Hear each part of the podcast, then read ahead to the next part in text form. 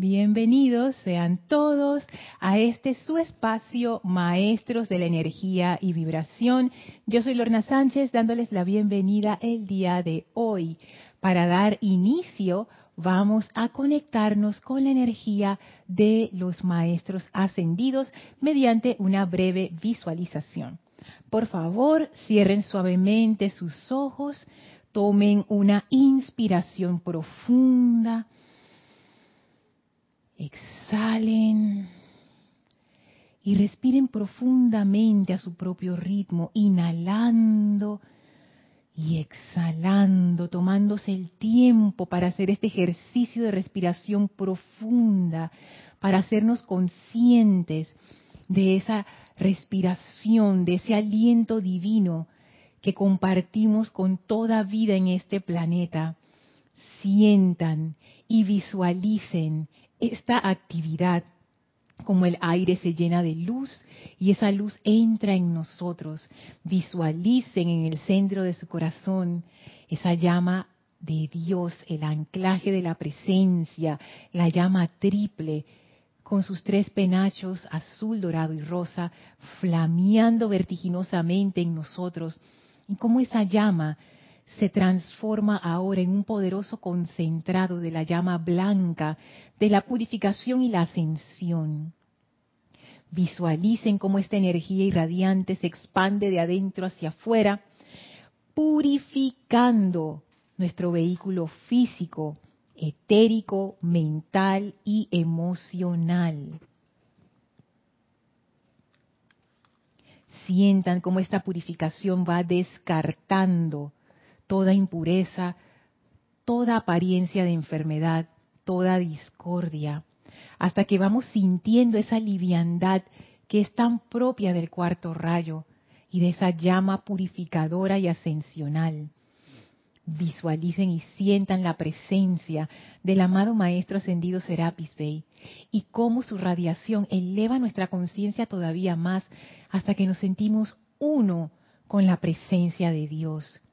El Maestro, feliz de recibirnos una semana más, abre frente a nosotros un portal que nos conecta con el sexto templo. Agradecidos con el Maestro, avanzamos a través de ese portal y ahora estamos en la presencia de la amada Maestra Ascendida Nada y el amado Maestro Ascendido Kusumi. Visualícenlos a ambos en sus cuerpos de luz, sonrientes, felices de que estemos allí con ellos para compartir lo que es la gracia y el amor.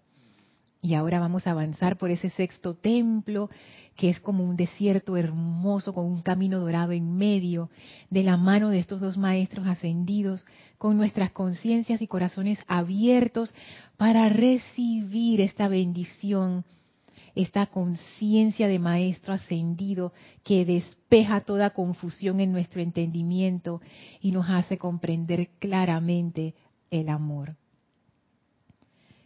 Sintiendo esto profundamente en sus corazones, aceptándolo y agradeciendo esta oportunidad, tomen ahora una inspiración profunda, exhalen y abran sus ojos. Bienvenidos sean todos a este su espacio, maestros de la energía y vibración. Muchas gracias por estar aquí en esta clase en vivo.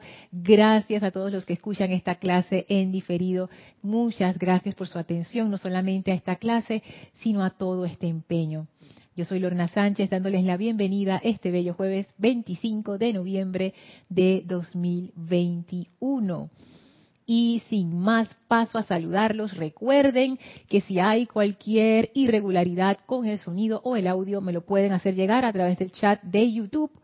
Y si estás escuchando esta clase en diferido, y bueno, ya es muy tarde para reportar lo del audio y el video, pero tienes una pregunta que quisieras hacer, me la puedes hacer escribiéndome a mi correo electrónico lorna.serapisbay.com. Nunca es demasiado tarde para hacer una pregunta Saludo a Laura, fuerte abrazo hasta Guatemala. Hola Tatiana, saludos hasta aquí, cerquita, en Santiago de Veraguas, de Panamá. Hola Marian, bendiciones y abrazos hasta Santo Domingo. Bendiciones y abrazos también para ti, Naila, hasta San José, Costa Rica. Hola Diana, bendiciones y abrazos hasta Bogotá, Colombia. Hola Caridad con tus flores rosas tan bellas. Saludos hasta Miami. Dice Diana, feliz día de acción de gracias. Feliz día de acción de gracias para todos algunos se podrán sorprender porque Acción de Gracias es una fiesta estadounidense, pero dentro de la enseñanza, y eso puede ser también porque la enseñanza fue descargada en Estados Unidos y la fiesta de Acción de Gracias es una, si no es que es la fiesta más importante del calendario de ellos. Y los maestros rescatan esta fiesta para traer algo importante a nuestras conciencias, que es la importancia de la gratitud ustedes podrán ver en cualquier libro, agarren cualquier libro y esa palabra va a estar ahí metida porque ellos lo dicen una y otra vez. Gratitud, gratitud, gratitud, gratitud. La gratitud es importante. Esa gratitud a la cual ellos apuntan es estar consciente de la maravilla que tenemos a nuestro alrededor. Esa gratitud nace espontáneamente pero nace espontáneamente cuando uno es consciente de eso. Uno se siente como el amado Kuzumi en la clase anterior, el hijo amado. Ah, ahí entonces se da ese estado de gratitud. Entonces los maestros utilizan esa fiesta para llamar nuestra atención hacia la cualidad de la gratitud y por eso quizás ustedes vean que en la enseñanza en general de la línea esta de los maestros ascendidos nos saludamos dándonos feliz día de acción de gracias, porque para nosotros representa esa esencia de lo que es la gratitud, que es uno de los pilares verdaderamente de la enseñanza de los maestros. Hola Blanca, saludos hasta Bogotá. Hola Rosaura, saludos también aquí hasta Panamá. Feliz de acción de gracias para ti también. Gracias por compartir la enseñanza con amor. Ay, gracias Rosaura, tan linda. Hola Cristina, gracias y bendiciones. Gracias por saludar. Hola Miguel Ángel, hola Tere, bendiciones hasta Veracruz, México. También feliz día de gracias para ustedes. Ven, los que ya tienen más tiempo en la enseñanza, que vienen con nosotros desde, uh, por allá, por allá, también mandan los saludos de acción de gracias, es, por eso. Hola Emily, hasta Toledo, España. Wow, Emily, campeona con esas horas así.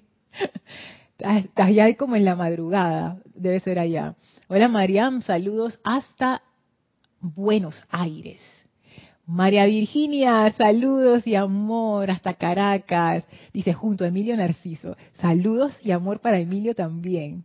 Hola Estela y Sergio, bendiciones. Ay, ese corazón oro rubí no lo conocía, qué bonito. Bendiciones, feliz día de acción de gracias para todos, dice Estela y Sergio. Dice, ay, que no tiene audio. Déjame revisar. Ah, perdón, dice, tenía apagado el micrófono. Yo revisé que teníamos audio, pero cualquier cosa puede pasar. Gracias. Ay, gracias Estela, tan bella. Marian dice, todo bien, Lorna. Ese el fondo. Gracias, Marian. ¿Quién me acompaña aquí? El amado señor Gautama. Ustedes saben desde cuándo yo he estado como que se me hacía la boca agua por usar este fondo, pero Kira muy sabiamente nos dijo a todos, vamos a estrenarlo en el servicio de transmisión de la llama y todo el mundo aguantaba así, que Dios mío. Y apenas lo liberaron, nos los llevamos del gran salón, lo bajamos aquí y desde entonces el amado señor Gautama, esta, esta mampara del amado señor Gautama está con nosotros.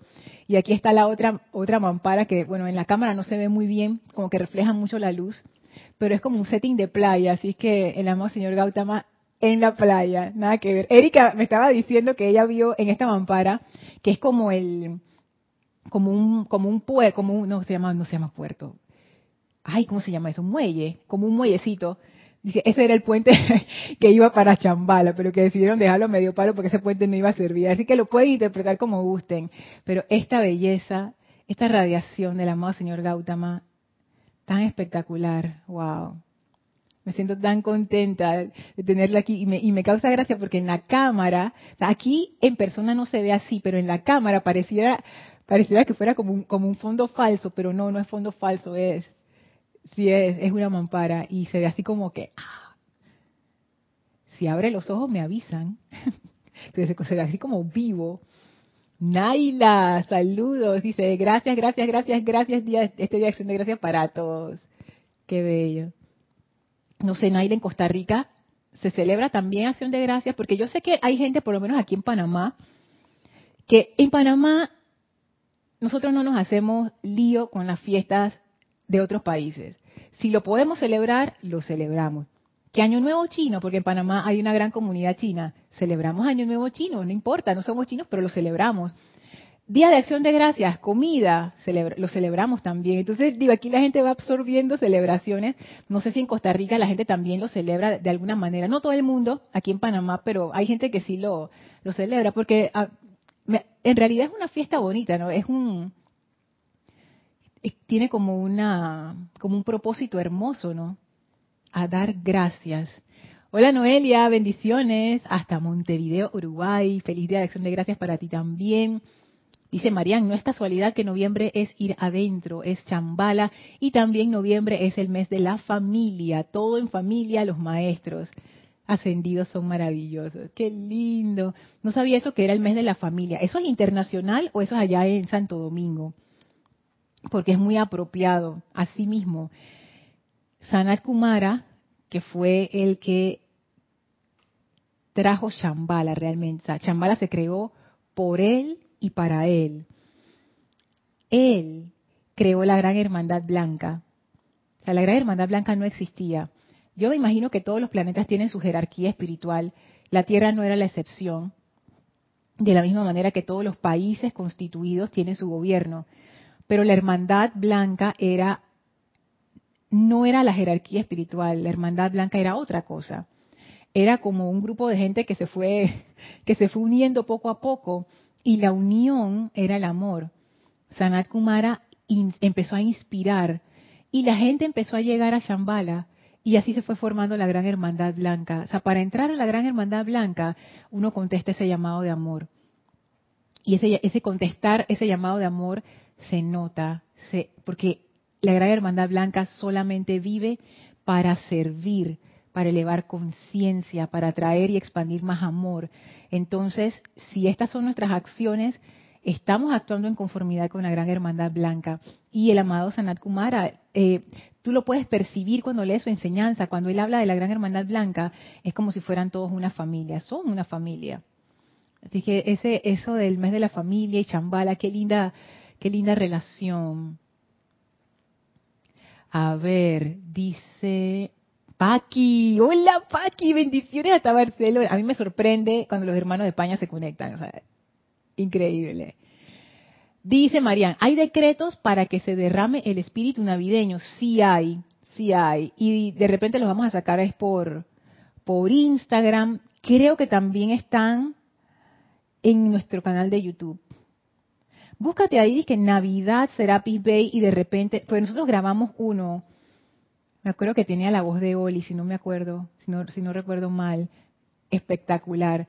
Yo creo que, yo creo que sí, búscate eso de, Navidad, Serapis Bay, a ver qué te sale. Hay, uno, hay un decreto de Navidad que es hermosísimo, hermosísimo, hermosísimo. Sergio nos manda saludos desde Nicaragua. Dice Marian, los evangélicos de aquí ya celebran el Día de Acción de Gracias, no como estadounidenses, sino de gratitud. Ah, no, no como, ajá, no como en Estados Unidos, sino de gratitud. Sí, porque claro, no, allá en Estados Unidos a veces la gente dice que Día de Acción Gracias, día libre, y no da ninguna gracia, es pasa otras cosas. Qué bueno que, rescaten eso.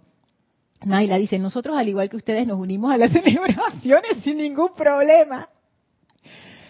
Por eso somos vecinos, ¿viste? Qué bien. Me da risa el, muñequito que pones, Naila. Así mismo. Ay, ¿será que, los chicos son así también, rápidos para la fiesta? Nosotros no necesitamos ninguna excusa. Es más, no necesitamos ninguna razón Estamos ahí listos para celebrar. Marian dice, mi país, el mes de la familia es noviembre. Ah, ok. Interesante. Hola Raiza, felicidades y bendiciones. Feliz Día de Acción de Gracias para ti también, para todos nuestros hermanos, dice Raiza, desde Maracay, Venezuela. Wow. Y de verdad, yo no sé si ustedes lo, han percibido, pero de todos sus saludos, enviando esa, este feliz día de acción de gracias, yo no sé, como que yo siento que, que la energía subió, o sea, wow, de verdad que la gratitud es una energía muy poderosa, muy, muy poderosa. Hoy vamos a seguir hablando, sintiendo, experimentando la radiación del amado Maestro Ascendido Kuzumi y su relato de cómo él entró a la gracia y ahora vamos a ver el día de hoy cómo él encarnó la conciencia crística a través de la gracia. Que esto quedó, me acuerdo que Diana quedó totalmente impactada y encendida. Es que la radiación del maestro ascendido Kuzumi, Diana, no es para menos, es, es espectacular. Espectacular. Estoy en la página 40 del libro Diario del Puente de la Libertad, Kuzumi Lanto Confucio. Y en la clase anterior, para hacer muy brevemente un resumen, el maestro ascendido Kuzumi nos hablaba de cómo él se, él se dio cuenta, sin él entender bien qué era lo que estaba pasando en sus momentos de soledad, él se dio cuenta de que había como una, como algo, como una presencia, había algo allí. Y él poco a poco empezó a conectarse con esta energía y se dio cuenta y él lo equiparó con el amor de la Santa Madre con su bendito Hijo. Hablábamos que eh, las experiencias que nosotros tenemos en nuestras vidas van a, moldear las experiencias espirituales que tengamos. Podemos experimentar directamente la presencia de Dios, pero siempre vamos a utilizar la simbología y la, y las características y las tradiciones de nuestras culturas para explicar eso que estamos viendo. Entonces, el maestro ascendido Kuzumi, como él en ese tiempo en Italia, en esa encarnación de San Francisco de Asís, era católico, él equiparó este amor con el amor de la Santa Madre con su Hijo bendito. Y dice, y me di cuenta que el delicado cuidado de María para con el bebé Jesús no era más que una expresión limitada del amor del Padre para conmigo y todos los hermanos y hermanas. Él empezó a entrar en esta conciencia de amor cada vez más profundamente. Dice más adelante, disfruté del arrobamiento de elevar mi alma. Esto es algo que oh, trae tantas consideraciones disfruté del arrobamiento de elevar mi alma. ¿Cuántas veces uno en el afán de, entre comillas, elevar su alma, mediante aplicaciones, ejercicios espirituales, una actividad constructiva, deja de lado ese disfrute y deja de lado esta parte que dice el arrobamiento, disfrutar el arrobamiento parece que son lo mismo, pero no. Ese arrobamiento, que es como un estado de, exaltación gozosa, viene producto de la misma actividad que uno está haciendo, de esa, no de la actividad, de la conexión que uno está haciendo, utilizando la actividad como, como un, un instrumento, un vehículo. Pero esa energía no emana de nosotros, sino que viene a través de nosotros. Nos estamos conectando con algo mucho más grande y es pongámoslo así como para usar palabras descriptivas, ese descenso de la energía a través de nosotros produce un arrobamiento y uno puede disfrutar de eso, o sea, como que, ah, que ser consciente de esa actividad que está ocurriendo. Y dice, disfruté del arrobamiento de elevar mi alma, mi corazón y mi ser a ese omnipresente amor encarnado. Fue así que me convertí en un hermano de paz, lo cual es muy interesante porque él en capítulos anteriores había, él mismo había dicho que con él no se podía estar. Sus amigos le decían que él era un lío, era un problema, que no había paz alrededor de él. Y mediante este contacto consciente con la presencia a través de la gracia, él fue transformando su naturaleza. Y esa transformación más que él hacer algo, como si fuera una aplicación de algo, fue que él dejó actuar a esta energía y esta energía hizo a través de él esas obras que lo transformaron en ese hermano de la paz. Y uno pensaría, Lorna, pero si es así, es como hacerte la tarea. ¿Quién no quisiera usar ese método de la gracia? Y en realidad sí y no. Pareciera que fuera hacerte la tarea, pero no.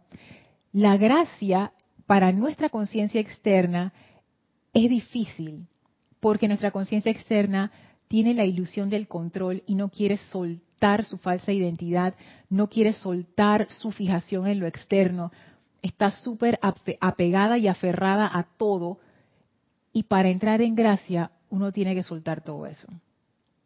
Como quien dice, yo soy tu instrumento.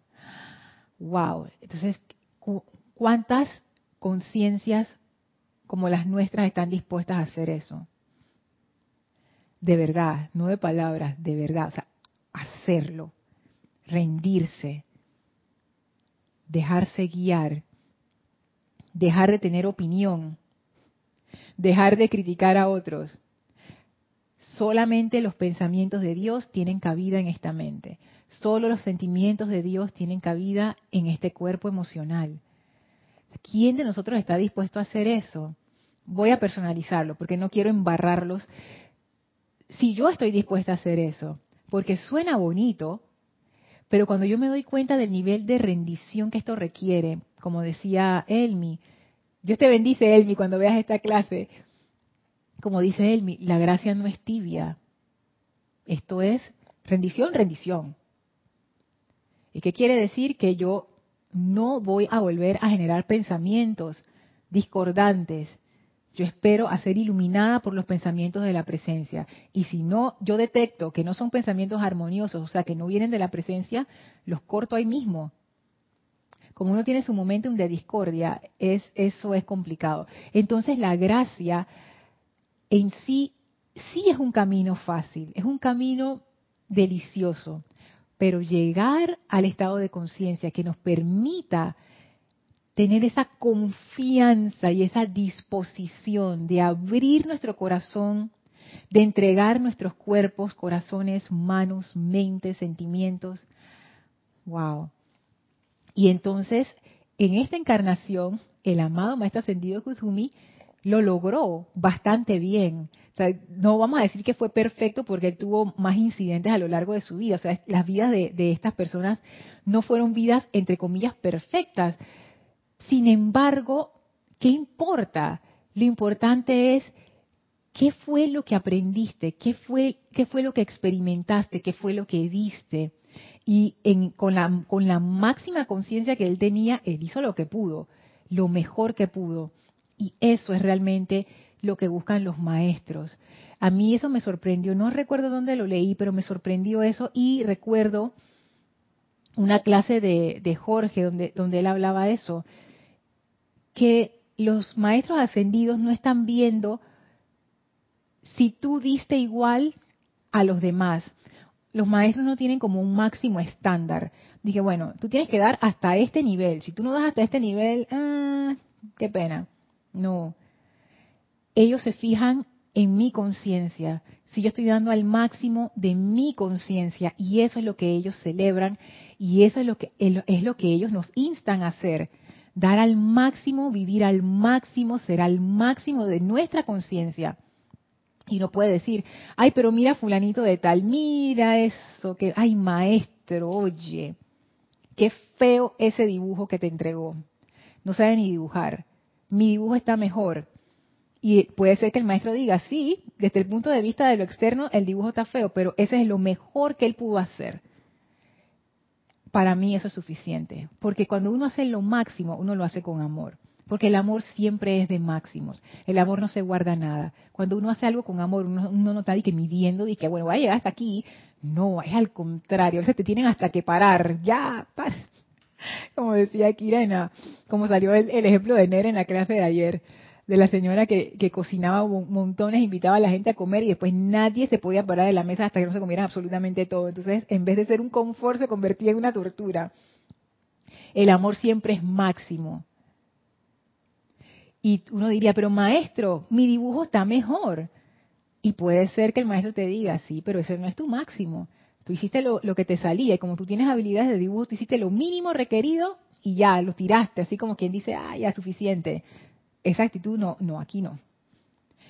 Y ellos sí se fijan bastante en esos detalles. Y las cosas que nosotros no nos fijamos como seres humanos son las cosas importantes para ellos. Y las cosas que son importantes para nosotros como seres humanos, para ellos, dicen que ah, eso no importa. Siempre me ha parecido eso muy interesante. Antes de entrar a la selección, Voy a ver acá los comentarios. Hola Raxa, saludos hasta Managua, Nicaragua. Hola Roberto, saludos hasta Santiago de Chile. Hola Iván, saludos. Feliz día de acción de gracias para ti también hasta México. Hola Mónica, saludos hasta la Bella Valparaíso. Hola Raúl, saludos y bendiciones desde la Ribera Baja California Sur. Bendiciones para todos los presentes y conectados, nos dice Raúl. Dice así, se los voy a leer de todo, todo, todo, completito. Un día, dice el maestro, al tiempo que la presencia de Dios llenaba mi copa con los poderes sanadores de su gracia para aliviar las heridas del odio de la humanidad. Mi júbilo por este privilegio fue tan grande que mi corazón casi explotó al apurarme sobre pies alados a llevar la copa a aquellos que tenían sed. Y así cada mañana fue una nueva alegría, ya que la presencia de Dios siempre tenía algún regalo exquisito y particular para los hijos de los hombres, y yo, el más humilde e indigno entre ellos, con las manos sucias y el alma ensombrecida, podía llevar esa copa a mis hermanos. Mi vida se convirtió en un éxtasis y con ello una gran paz descendió sobre mí, ya que mi exaltación estaba bañada con la fragancia de amor y su emanación era una felicidad que venía de ser el mensajero de Dios. Imagínense eso. qué descripción tan hermosa de lo que es estar en estado de gracia. Hay varias cosas que me llamaron la atención de esta selección. Me imagino que ustedes también, así es que aquellas que les quedaron sonando allí o que mm, les pareció interesante, mándenlas por, por el chat. Vamos a ver, porque ustedes siempre ven cosas que yo no veo, por, esta, esta es la magia de la conciencia grupal. Dice, un día al tiempo que la presencia de Dios llenaba mi copa con los poderes sanadores de su gracia para aliviar las heridas del odio de la humanidad. Yo me imagino que hay muchas formas de interpretar esto, pero cuando yo lo leí, a mí la impresión que me dio, y ustedes pueden tener otra impresión y si la tienen, mándenla porfa por el chat, a mí la impresión que me dio es que ya en este momento, ya Francisco había tomado su decisión, el maestro ascendido Kuzumi como Francisco en esa, en esa encarnación, que todavía no era ascendido. Ya él había tomado la decisión de que el camino del mundo no era el camino para él, que él iba a tomar otro camino, pero claro, es, lo, como decía Kira en la clase de ayer, con los, con los que vinieron de Venus a crear Shambhala, que nacieron en cuerpos humanos, pero con la banda del olvido, de manera que ellos no se recordaban de dónde venían, pero tenían en su corazón este deseo ardiente de hacer esta construcción. Imagínense de dónde salen estas cosas, porque nos pasa a todos, todos tenemos ese, como ese deseo en nuestro corazón, que está bien guardado ahí, que generalmente uno no se lo dice a nadie, porque, ¿por qué no se lo dice a nadie? Porque es tan como, tan loco. O sea, ¿de dónde salió esa cosa? ¿De dónde? Si tú le dices a ese deseo, pero mira, eso que tú me estás mostrando, yo no tengo nada de eso, yo ni cerca ni por ahí. Y está el deseito ahí tan, tan, tan, y no se apaga. ay, Dios mío. Bueno, en este caso, algo así le pasó a Francisco. Él sintió ese deseo en su corazón de elevar su conciencia. Pero la cuestión es que aquí es donde la cosa deja de ser romántica. Porque se ve romántico cuando uno mira hacia atrás y uno dice, ah, pero es que él sabía que él iba a caminar con Dios, yo creo que no. Yo creo que lo que él sentía es que él tenía que estar en un estado de comunión, que no podía estar en ese pueblo, que tenía que dejar atrás lo material porque si no, no iba a poder. O sea, tenía que decidirse, o lo uno o lo otro. Se decidió, está bien. Pero ahora, ¿para dónde voy? ¿Y qué va a ser, o sea, qué va a de mí? O sea, ¿por qué, ¿Qué me, ¿Qué me, pasó? O sea, ¿cómo me desperté aquí en el medio del campo? No tengo nada después de haber dormido en una cama rica. Y yo me imagino que las personas se burlaban de él o no lo trataban del todo bien, porque en, esos tiempos, igual que ahora, si tú eres un mendigo y tú vas por la calle sucio, sin bañarte, con hambre, pidiendo limosna, la gente no te va a tratar bien para nada. Y en el caso de él, pienso yo que hasta peor, porque quizás había gente que lo conocía cuando estaba en la, en la aparentemente buena y ahora que está en la aparentemente mala, ¿qué no, qué no le dirían? Y yo no creo que Francisco lo tomara con una sonrisa de que Dios te bendice. O sea, no creo, no creo. Entonces, cuando yo leo esto, un día, al tiempo que la presencia de Dios llenaba mi copa, o sea, esto es un día, me imagino, uno de tantos días en donde Francisco, me imagino que le pedía la presencia, Dios mío, me siento tan mal, mira esto, no sé qué. Entonces Dios llenaba su copa con los poderes sanadores de su gracia. O sea, ¿por qué tú necesitas un poder sanador si tú no estás enfermo o no tienes una, algo discordante en ti? Ven. Entonces por eso es que yo infiero que él estaba golpeado y él pedía esa gracia porque él por lo menos sabía, yo solo no voy a salir de aquí. Por tu gracia, sí. Así es que al tiempo, un tiempo que, un día, al tiempo que la presencia de Dios llenaba mi copa con los poderes sanadores de su gracia, para aliviar las heridas del odio de la humanidad. ese, ese, esa figura de las heridas es muy gráfica. O sea, si alguna vez ustedes se han herido, ay, llama Violeta, pero yo creo que a todos nos ha pasado que nos hemos una cortada, un golpe, algo que uno dice que es espantoso. Las heridas duelen, no se ven agradables. A veces te queda cicatriz. Las heridas del odio, del odio, no di que, ay, que me caí un poquito mal. No, no es de, ay, bueno, lo toleramos. No, del odio, las heridas del odio de la humanidad. uno de esos días en que Francisco estaba, como quien dice, yo sé ni, ni qué estoy haciendo aquí, necesito de tu gracia, de tu confort, de tu bálsamo, porque no aguanto, estoy todo herido, me duele todo, necesito esa gracia. Y la presencia le descargó esa gracia, esos poderes sanadores. Dice que uno de esos días, su júbilo por este privilegio fue tan grande que su corazón casi explotó.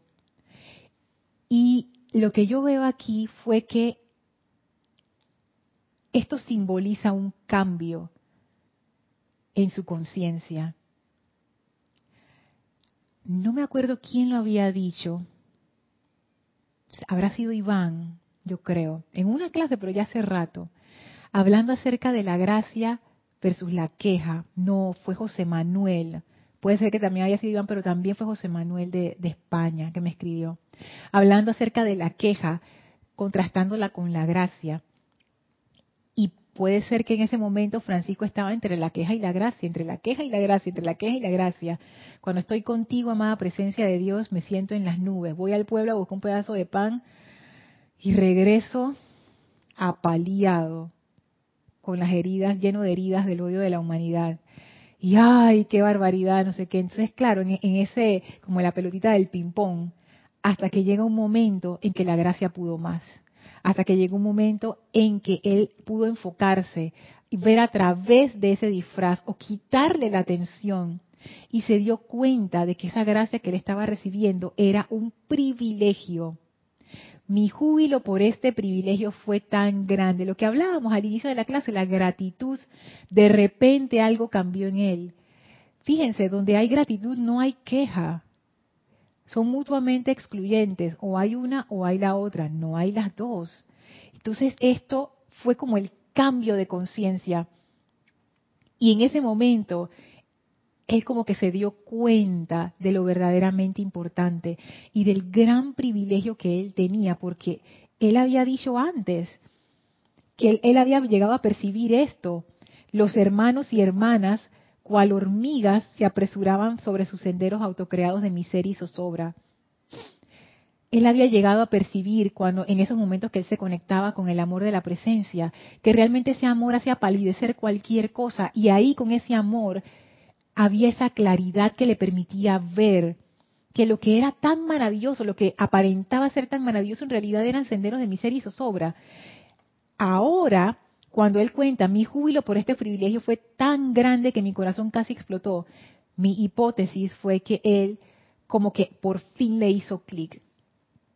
Por fin como que él pudo ver a través del disfraz y se dio cuenta qué es lo importante. Por supuesto, no es que estar con hambre eh, sin, sin, un lugar donde dormir y con la ropa toda sucia sea lo ideal. No, esa, esa es una idea que viene de aquellos tiempos en donde las tradiciones eran diferentes y la conciencia de la humanidad también era diferente. Hoy en día es distinto. Y más que una renuncia que se vea en lo externo. Asco, miren cómo ando, he renunciado al mundo. La renuncia es interna. Esa es la más difícil. Porque uno puede ponerse todos los trapos o quitarse todos los trapos y decirle, comunicarle al mundo a través de, su, de su apariencia, ah, he renunciado, me he dedicado a la vida de santidad. Pero en realidad nadie puede saber eso, nada más uno mismo. Esa rendición es interna. A ver. Alonso nos envía saludos desde Manizales, Colombia. Gracias, Alonso. Dice Roberto, qué gran humildad al decir que él era, que era él más indigno de todos, dando poder a lo interno. A mí también me llamó la atención eso, Roberto. Ahora, ahora te cuento algo de eso. Dice Iván, es un impulso poderoso del Cristo interior que supera todos los miedos del mundo y trasciende toda duda. Hoy eso me encanta. Es un impulso poderoso del Cristo interior que supera todos los miedos del mundo y trasciende toda duda. Bellísimo. Yo siento que eso es lo que hace la gracia. Pero no, no es, o sea, no es como, por ejemplo, Amada presencia de Dios, yo soy, lléname con tu gracia, lléname con tu gracia en este momento, amada presencia, yo soy. Uno hace el decreto. Y después uno siente que, tú sabes, no puedo hablar mal, no debo sentir mal, porque ya le pedí a la presencia la gracia y me tengo que mantener en esta gracia. Entonces ahí uno empieza a generar tensión, porque ya invoqué la gracia y la gracia requiere que yo sea agradecido y que no sé qué, no sé qué. La gracia actúa de otra manera, no actúa así, porque así lo único que uno está haciendo es, estresarse más, lo cual aleja todavía más de la gracia. Esa gracia trae una comprensión. Eso que decía Iván. Esa comprensión te hace ver claramente el disfraz. Le pasó a Francisco también él estaba sufriendo de verdad. Se sentía atacado por el mundo, las heridas del odio de, la humanidad. Esto es, estas son palabras fuertes. Y de repente algo cambió. Y yo estoy segura que la gente se siguió burlando de él y tirándole piedras y, y, diciéndole cualquier cantidad de cosas. Pero ya la forma de verlo cambió porque lo que él sabía en su corazón, producto de esa gracia, lo hacía ver todo distinto. Ya eso que anteriormente le disgustaba, lo lastimaba, ya no tenía ningún poder, dejó de tener poder, ya él estaba estaba como en otro carril. La humanidad iba por aquí y él iba por allá. ya todo lo que tú hagas y lo que tú digas ya no me afecta, Y él sigue diciendo, al apurarme sobre pies alados a llevar la copa a aquellos que tenían sed. Qué hermosa manera de decir que cuando él por fin comprendió en su corazón, no intelectualmente, como que ah, se dio cuenta de, de qué es lo importante. Esa gracia le trajo ese, esa iluminación. ¿Se acuerdan que, ay, ¿quién lo decía? nosotros leímos anteriormente, era el mismo Kusumi, que te decía que la gracia te daba esa comprensión. Comprendió el privilegio que él estaba teniendo. Y esa comprensión que da el amor no se puede quedar encerradita dentro de uno, porque eso es una energía en expansión. cuando uno está encendido por ese tipo de amor, el amor de la gracia, el amor de verdad, es como que se desborda y pasa lo que le pasó a él. Al apurarme sobre pies alados a llevar la copa a todos aquellos que tenían sed, a todos los que él vio que estaban sufriendo como él, él se dio cuenta que él podía llevar ese confort. Y él mismo llevó esa copa. ¿Y quién era la copa? ¿La presencia le precipitó una copa? No, la copa era él. Él ir a los lugares donde estaba el odio de la humanidad, porque ahí es donde me necesitan. Ahí es donde están esos hermanos y hermanas en sus senderos de miseria y zozobra.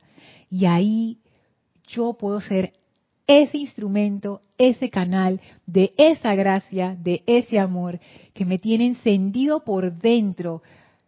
Y yo creo que yo puedo ser ese instrumento para que esa gracia los toque a ellos también.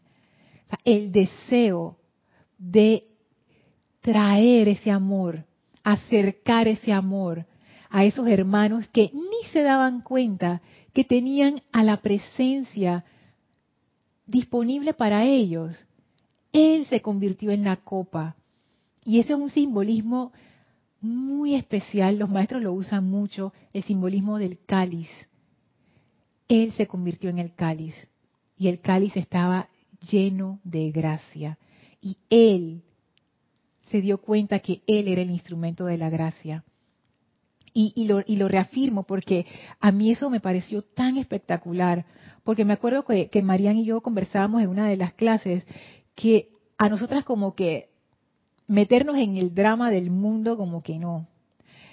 Y yo me pongo a pensar, wow, cuando ese amor es lo suficientemente transparente dentro de uno, cuando uno ya ha soltado los obstáculos y ese amor fluye a través de uno, ya uno no importa. No importa. Lo importante es el amor.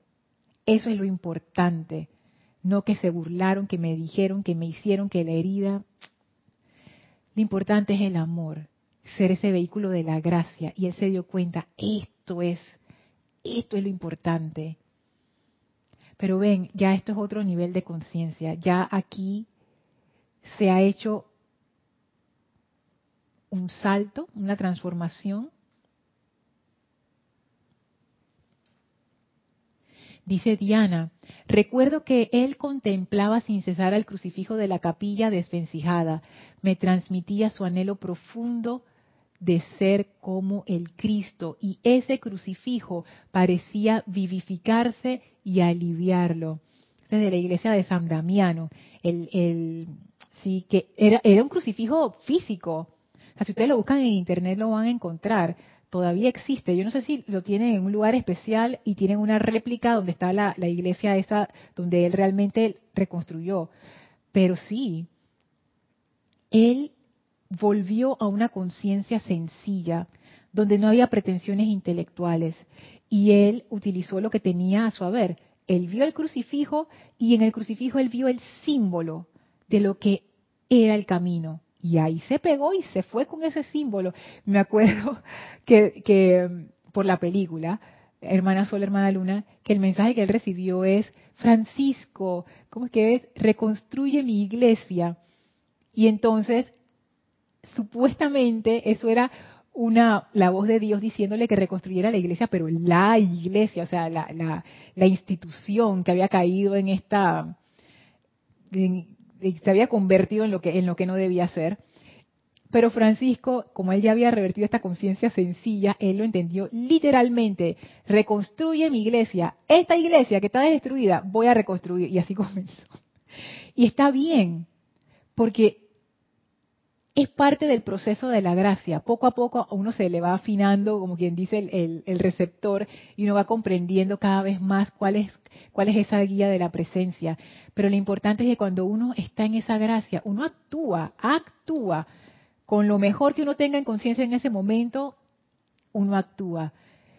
Y, y uno lo hace, o sea, uno se convierte, encarna esa gracia. Y aquí yo veo una relación muy hermosa que Iván casualmente lo trajo, entre esa conciencia crística y la gracia. y la encarnación de esa conciencia crística como una encarnación de gracia. Dice Iván, oye Lorna, ¿no se te hace que Francisco y la vida del príncipe Siddhartha se parecen? Sí. Oye, no se me había ocurrido. Los dos renunciaron al mundo y sus riquezas para buscar la verdad e iluminarse y servir en esas vidas. Maravilloso, wow, maravilloso, sí. Hoy, ahora va a quedar pensando en eso. Diana dice, Francisco ha dedicado su vida al Cristo, al ser ese Cristo en acción, tanto que ahora es ese gran ser de luz crística.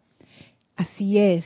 Y antes de seguir, saludo a Paola, bendiciones hasta Cancún, México.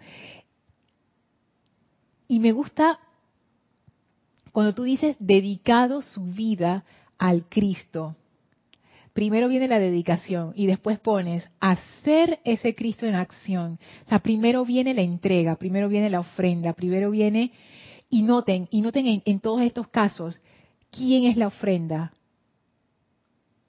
En este caso, Francisco. Y en nuestro caso, nosotros. Pónganse a pensar en la magnitud de eso. Esto de la gracia no es un relajo. Esto es esto es algo muy, muy, muy especial. Imagínense que ustedes se ofrezcan como una ofrenda. ¿Saben qué es una ofrenda? Es algo que uno regala a alguien por una acción de gracias, por, por una adoración, pero eso ya le pertenece a esa persona. Por ejemplo, si tú le das una ofrenda a, vamos a decir, al maestro que te enseñó a cocinar, a tu instructor favorito de cocina, y tú al final del curso le das un regalo, que se pudiera llamar ofrenda, pero vamos a decirlo como en el mundo así normal, tú le das un regalo a ese instructor. Ya tú se lo diste. No es que tú lo vas a llamar al día siguiente y que, oye, ¿te acuerdas del regalo que te di? ¿Me lo podrías regresar, por favor? Porque tengo a otra persona que también le encantaría tener ese regalo. Así que como ya tú lo disfrutaste, pásamelo para dárselo a otra persona de nuevo. No, ya tú lo diste, ya eso está regalado y ya no es tuyo. Ya tú lo entregaste. Tú no te lo llevas de vuelta. Cuando hablamos de ofrenda, que la gracia realmente es que lo primero es tú te ofreces no es que tú ofreces, y que yo ofrezco mi, no sé, mis 15 mil cabezas de ganado, si es una persona ganadera, o yo ofrezco todas mis, mis riquezas, yo ofrezco mis casas, yo ofrezco mis autos. Son cosas sin importancia. La única ofrenda que nosotros realmente podemos dar es nuestra propia vida. Es lo único. Todo lo demás es extra. Ustedes se imaginan darse a sí mismos como una ofrenda. esto, es, esto es personal. O sea, esto es tu propia carne, tu propia piel, tu propia conciencia, tus propios pensamientos y sentimientos. Y después, lo que decía Diana, dedicado su vida al Cristo. Esa es la ofrenda. Y después, hacer ese Cristo en acción. Y leo de nuevo lo que dice el maestro. Mi júbilo por este privilegio fue tan grande que mi corazón casi explotó al apurarme sobre pies alados a llevar la copa a aquellos que tenían sed. No fue que él mandó a alguien, y que, ay Diana, estoy cansado, oye, anda tú a llevar la copa esa, que no se te derrame ni una gotita, anda tú y lleva la copa, yo te alcanzo luego, oye, ay, hoy no, ve, hoy estoy cansada. Hoy estoy cansado, diría Francisco. No. Hoy me, pegaron aquí la herida de odio de la humanidad. No, él mismo. Por eso es que encarnó a ese Cristo. Él mismo se convirtió en el vehículo. O sea, esto es algo no, es que no lo quiero llamar personal porque se, se, queda solito, se queda como en la superficie, en la personalidad. Esto es algo como de, tu propia vida sea, tú te ofreces y tú mismo eres el cáliz, tú mismo eres la materia que se transforma en eso, en el Cristo. Nadie lo puede hacer por ti. Es un proceso de transformación tuyo. Y sigue diciendo, y así cada mañana fue una nueva alegría. O sea, ya ven el cambio de conciencia. Anteriormente habían días de que, ay, me pegaron, no sé qué. Ahora, cada mañana fue una nueva alegría, ya que la presencia de Dios siempre tenía algún regalo exquisito y particular para los hijos de los hombres. Noten esto. ya aquí el maestro nos está revelando.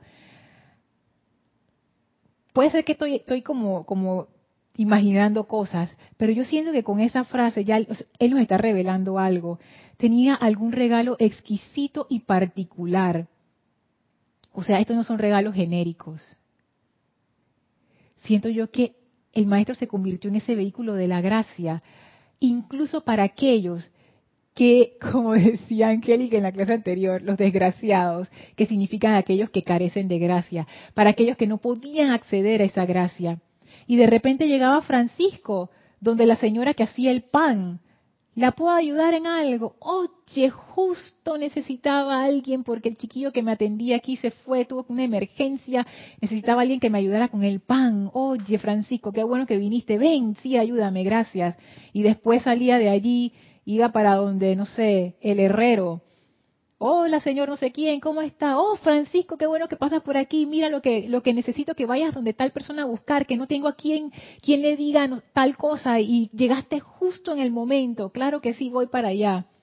Y así se convierte en un vehículo de la gracia para aquellas personas que no están conscientes de esa gracia, que no saben que pueden acceder a esa gracia. Ya Francisco él no estaba pensando en él él no estaba pensando en las heridas de odio, ni en cuánto me van a dar, si me dieron las gracias. No, él dice, cada mañana fue una nueva alegría, porque él cada mañana se despertaba, yo me imagino, con la intuición y la presencia le decía, hoy vamos donde la señora no sé quién, que es la que tiene el, mercadito ahí en la plaza, vamos para allá, ¿en qué puedo ayudar? ¿En qué, qué puedo servir? ¿Qué puedo dar? ¿Un abrazo? ¿Una ayuda? ¿Llevar un mensaje? Dar una sonrisa, echar un chiste. Ya la vida de él no era de él. Ya no, no era mi vida. Es vida. La señora del pan, el herrero, la señora que vende las frutas, yo, todo es lo mismo. Es la misma presencia. Amor en acción. Y así es que uno encarna la presencia crística. No diga haciendo un ejercicio visualizando la luz, no sé qué. O sea, no es que no funcione, pero eso es una preparación. Pero en el momento en que desciende esa gracia, en el momento en que esa gracia enciende el amor, es un camino de fuego. Y ese fuego es amor. Y nos va a llevar por senderos que desde nuestra perspectiva limitada actual ni nos imaginamos, ni nos imaginamos. Y aquí viene la parte que mencionaba Roberto.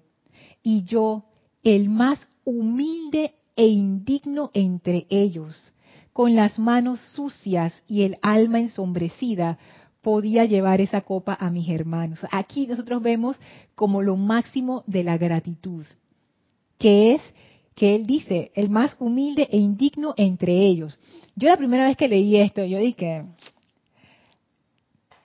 maestro, tú en esa vida de San Francisco de Asís, tú me vas a decir que tú eras indigno, que tenías las manos sucias y o sea, si tú estabas así, ¿dónde estaré yo? O sea, tú me vas a decir, me vas a echar ese cuento, por favor.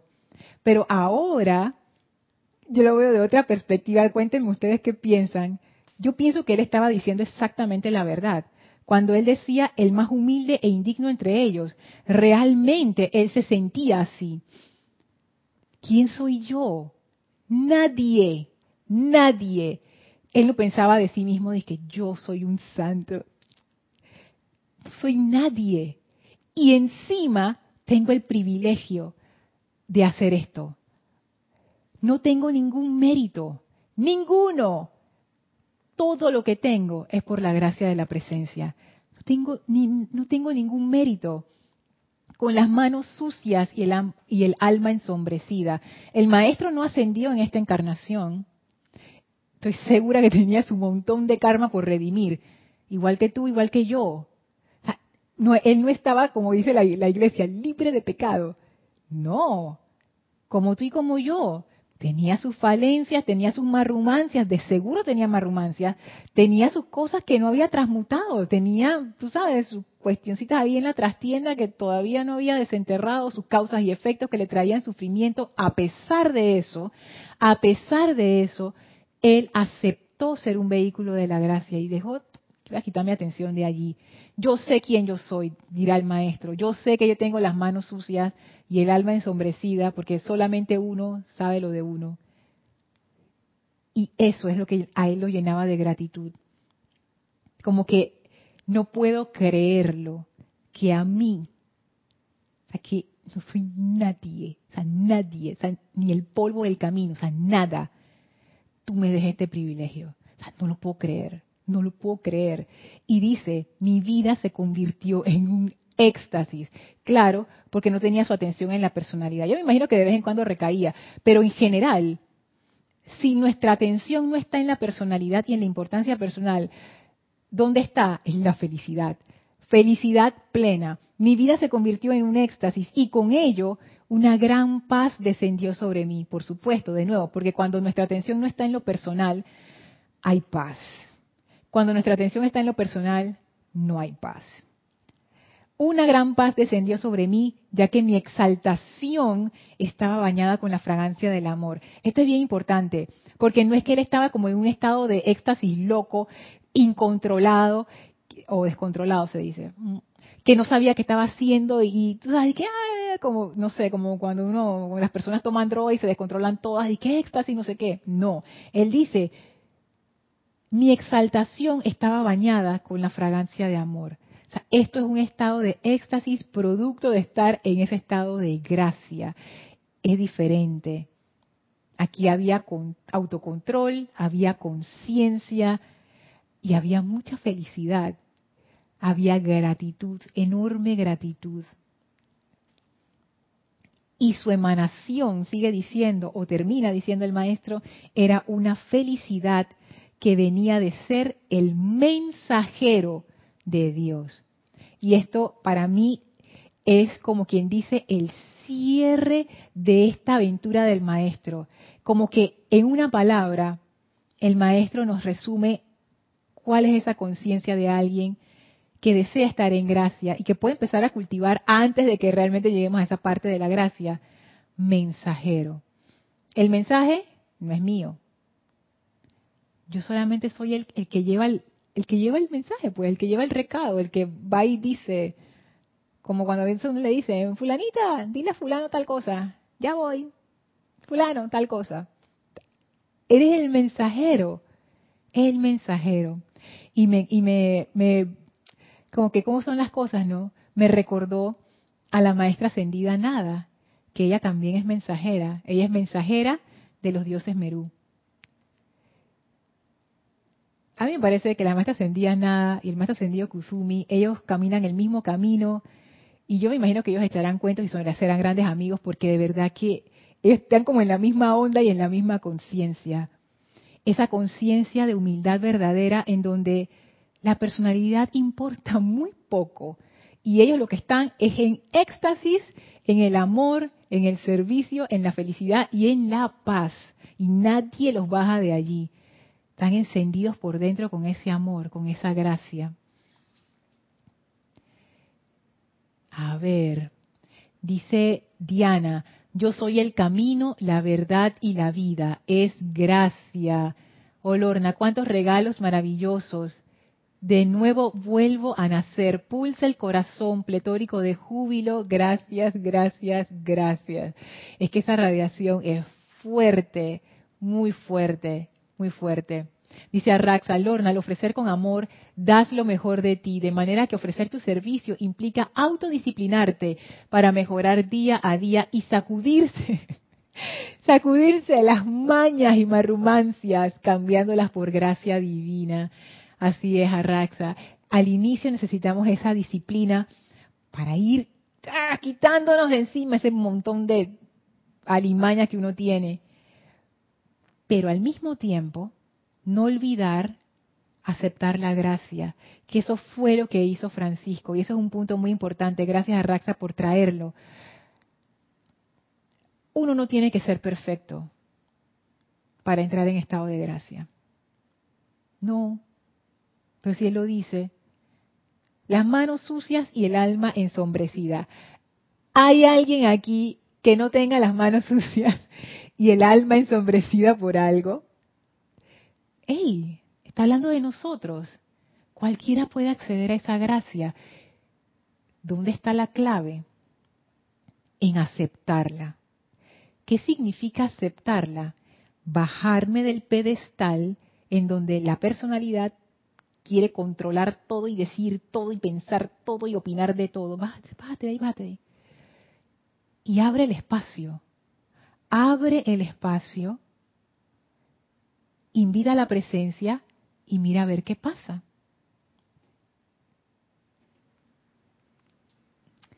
Dice Iván, este es un gran grado de renuncia y abandono total del ego para dejar pasar y florecer al Cristo. Y lo mejor, inspiró a sus amigos que se hicieron sus discípulos y los despertó a querer ser Cristo. Exactamente, en la película eso se ve de una manera maravillosa, maravillosa. Por eso te decía, Diana, esa energía es fuerte. Vas a acabar ya con Francisco reconstruyendo la iglesia. Ojalá que sí, que todos estemos con el maestro Kusumi. Es más, cerremos la clase aquí visualizando al amado maestro ascendido Kusumi y Lady Nada con esa gracia divina, envolviéndonos con esa gracia y enviamos nuestra gratitud a ellos. Y ahora ellos abren un portal frente a nosotros, el cual atravesamos para regresar al sitio donde nos encontramos físicamente. Tomen una inspiración profunda, exhalen y abran sus ojos. Espero que hayan quedado llenos de gracia. Yo definitivamente quedé tan llena de esa energía. Ojalá que todos también sean bendecidos por estos maestros ascendidos tan bellos. Gracias a todos por su participación. Yo soy Lorna Sánchez. Esto fue Maestros de la Energía y Vibración y nos vemos el próximo jueves. Mil bendiciones para todos.